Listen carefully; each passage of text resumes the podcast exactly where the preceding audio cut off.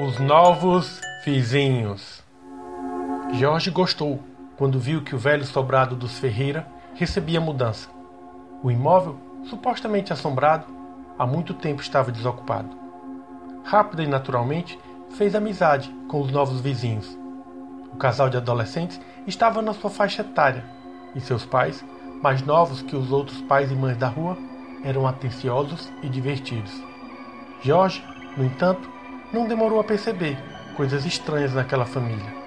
Todos bebiam, fumavam e não se incomodavam com a vestimenta, mesmo diante de visitas. Jorge ficava constrangido com eles usando trajes mínimos e falando de sexo tão abertamente. Havia algo de libertino em sua convivência. Também eram entusiasmados por ocultismos e vídeos tenebrosos.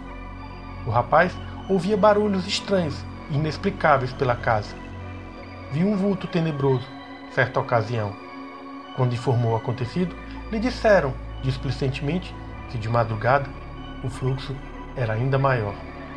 Uma noite, jantando com a família, viu claramente quando um espectro cruzou a sala.